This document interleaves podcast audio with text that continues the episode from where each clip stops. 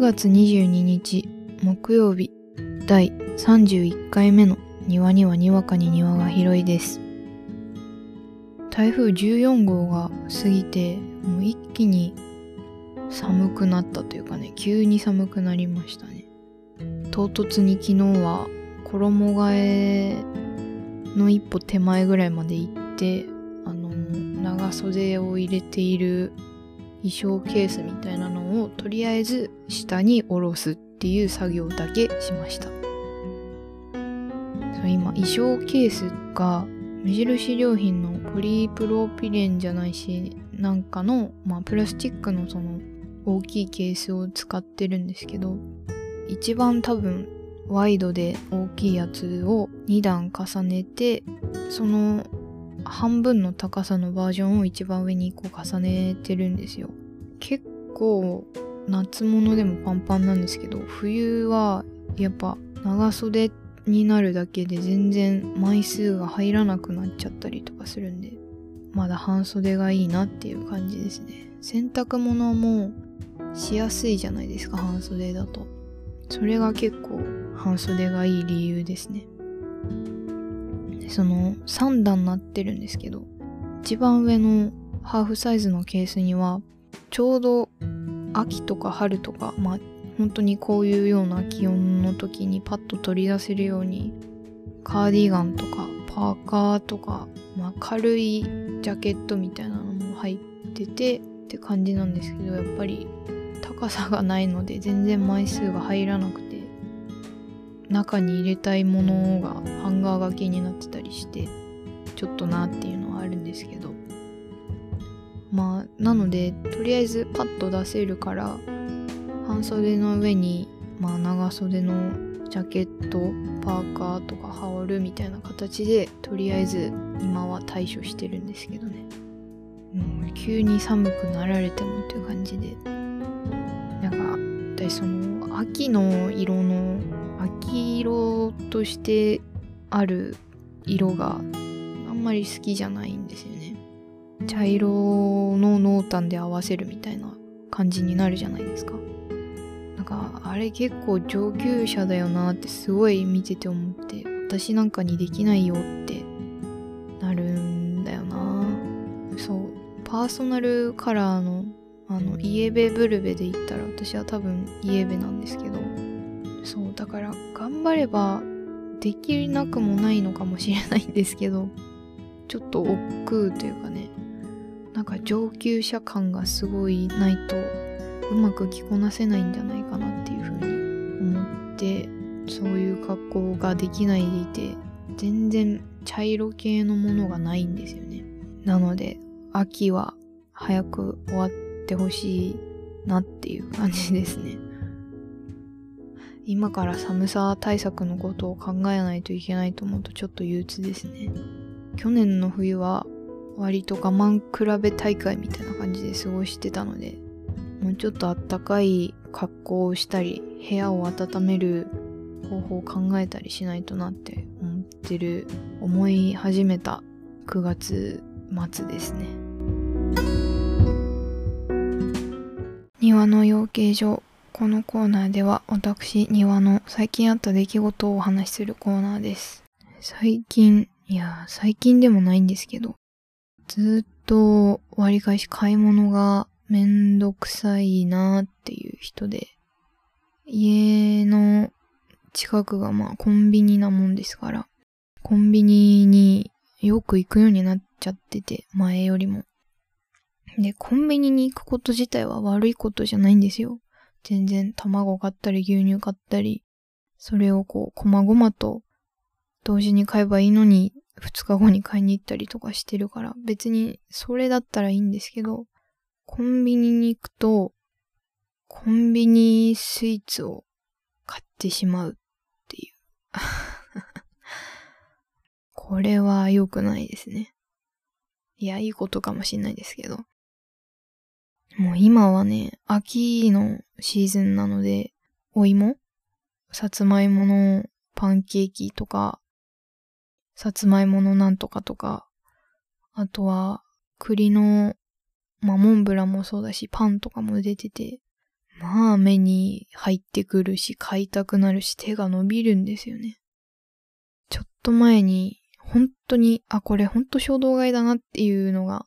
なんかもう無意識で手伸ばしてたなっていうのがあって、それがローソンのうちカフェシリーズのやつなんですけど、マロンジェラッテっていうやつで、まあなんだろう、モンブランプリンみたいな感じだったんですよ。栗のクリームが上に乗ってて、3、4層ぐらいになってて、生クリームと栗ソースと、あ、コーヒーだ。コーヒーっぽい層もあったんですけど、それが、まあ目に入ってきて、目に入ってきてというかね、この、それの商品にはこうキャラクター、栗のキャラクターがいるんですけど、その子と目が合っちゃったのでね、うん、これはしょうがないと思って買いましたね。まあ、美味しかったですね。衝動買いで、その日のうちに食べたので、あの、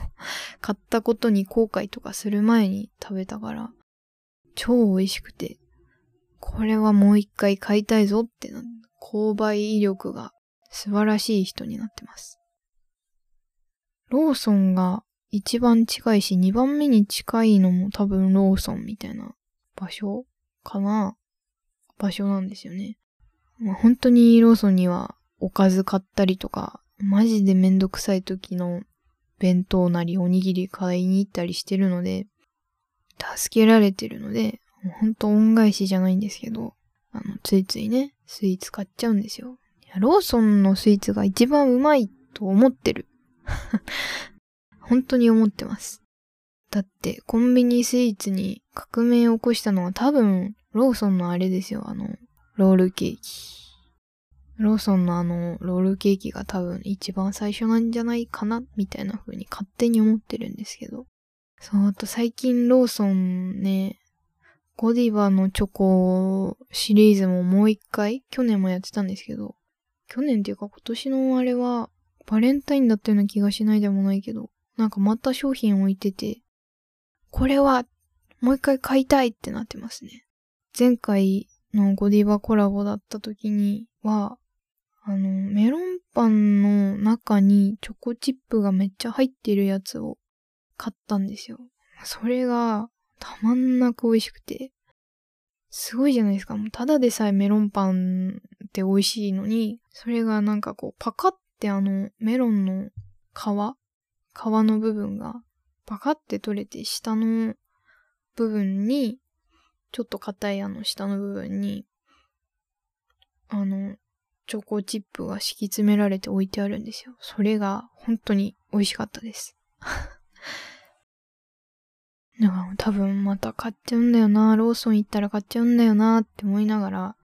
ローソン行くしかないんですよ。卵ないし、牛乳ないし、まあ買うか、みたいな気分にね させられますね。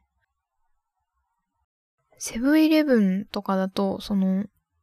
なんだろう、スイーツ系というよりは、お菓子系というか、まあスイーツでもあるか。ローソンでいうあのロールケーキとか生ガトーショコラとかそういう部類じゃなく、セブン、セブンイレブンで一番美味しいのはその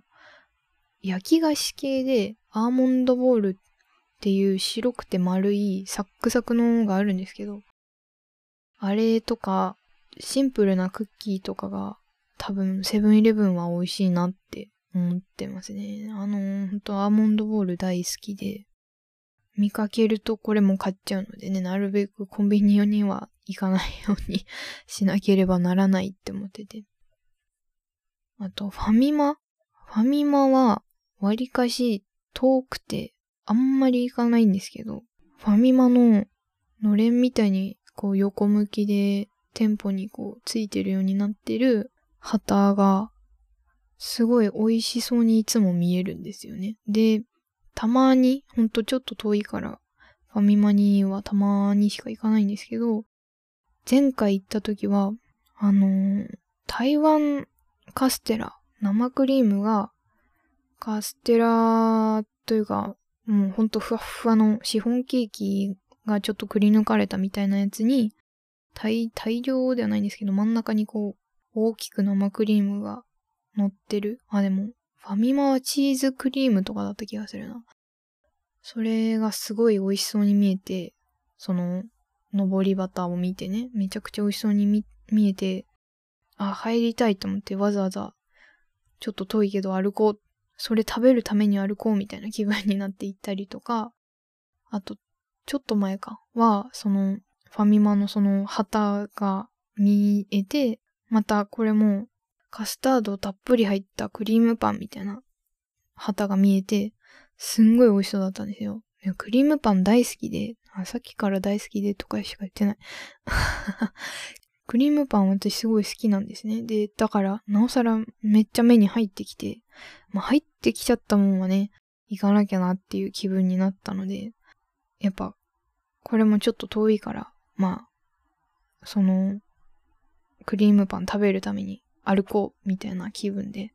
こう、買いに行ったりして、ファミマの場合は、なんかこう自分のエリアからちょっと離れてるっていうおかげで、スイーツを目当てに行くみたいなことが多いですね。まあでも、やっぱこう、パンなのかな、ファミマは。そんな気がする。ローソンはスイーツ。まあセブンは、おにぎりと焼き菓子かな。そう、ファミマは、パン系かなって勝手に思ってるかもしれない。ね、ファミマ、あ、意外とお惣菜類も充実してるか。でもコンビニには助けられてるので、あの、衝動買いしちゃうなっていうね。助けられてるからこそ、あの、オリジナルで出してるスイーツとか買っちゃいますっていう話です。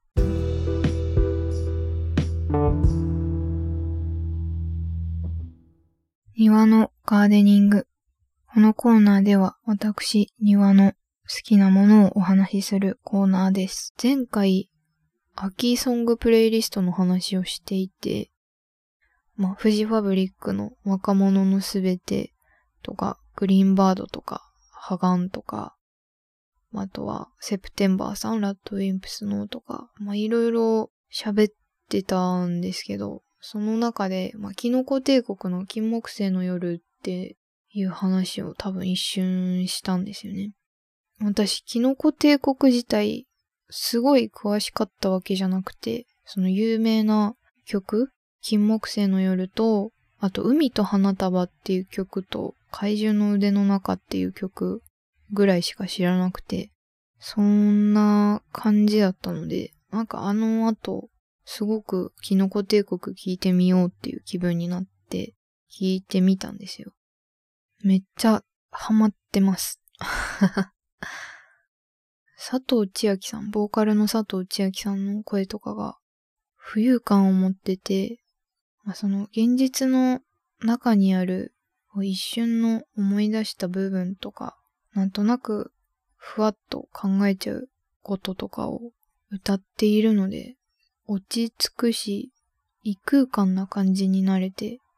うん、イヤホンミュージックだなというか、一人でこもれるような音楽だなって思って、すごい落ち着いてますね。あと、キノコ帝国は、まあ、なんと言うんでしょう。フジファブリックばりにと言いますか。季節の曲が、それぞれの四季の曲が多いなって思ってて、歌詞にもタイトルにも散りばめられてて、すごく好きですね。最近はすごくキノコ帝国に落ち着けられてるなっていう感じがします。最初、ポップなバンドなのかなって思ってたんですよ。その猫とアレルギーとか聞いたことなくて、ずっとなんとなくめっちゃ明るい曲なんじゃないかなって思ってたりしたから、そういう曲を避けてたわけじゃないんですけど、タイトルでイメージしちゃうとか、そういう部分があったから、なかなか聞いてこなかったのを今回聞いてみて、ああ、こういう感じの、ちょうど異空間に連れてかれるような曲が多いんだなっていうので、落ち着いてますね。私、あと、ずっと赤い公園とキノコ帝国が混ざっていてなんでなんだかわかんないんですけど、赤い公園とキノコ帝国がごっちゃになってたんですよ。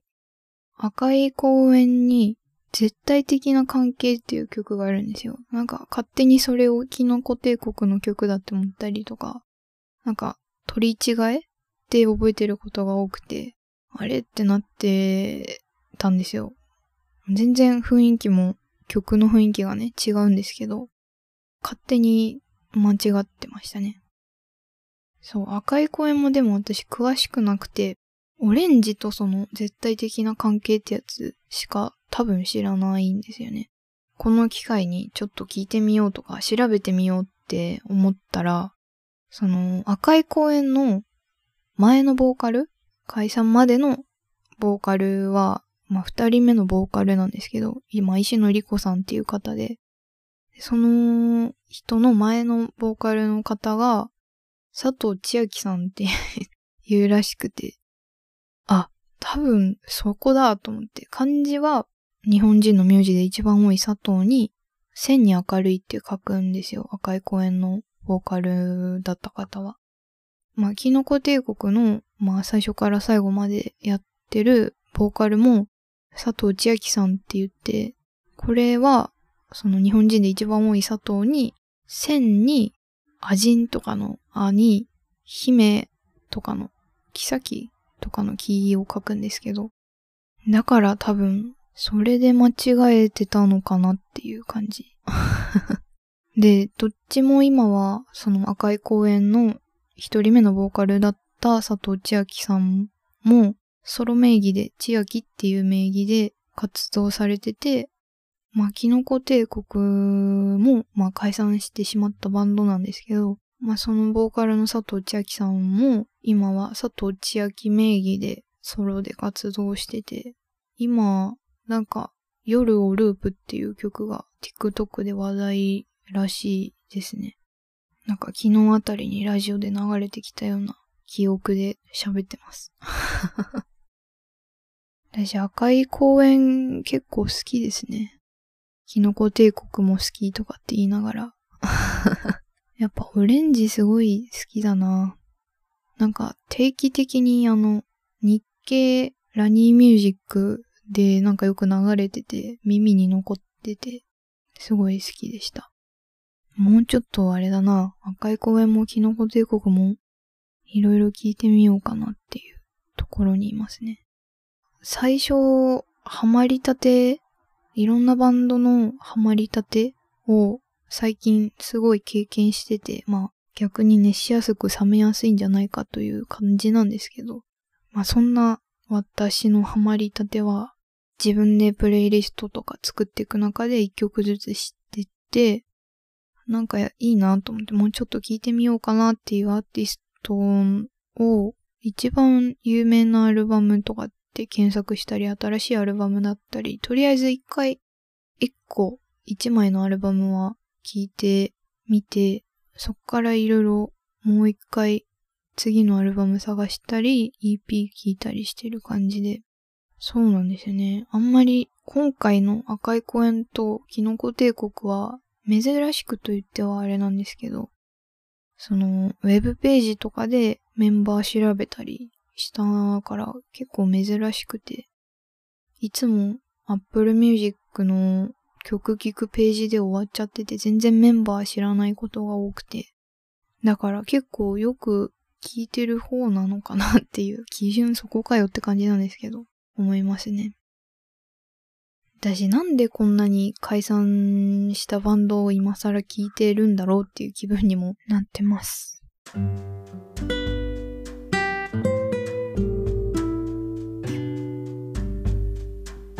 そろそろ第31回目を終えようとしているところです。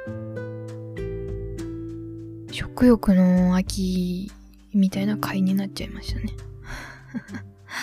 食欲の秋、音楽の秋みたいな回でした。突然こう寒くなってきたから蓄えようとしてるのかもしれないですね。食べ物とか。冬眠入るのかもしれないけど、まあ、しょうがないですからね。人間も冬眠にしてもいいと思うんで、寝て過ごしたいなっていう気分です。ようやく大学生は新学期入ったばっかなんですけどもう冬眠しようかなっていう気分になってますまた2のつく日には庭がにわかに広い庭を開きますのでお楽しみにでは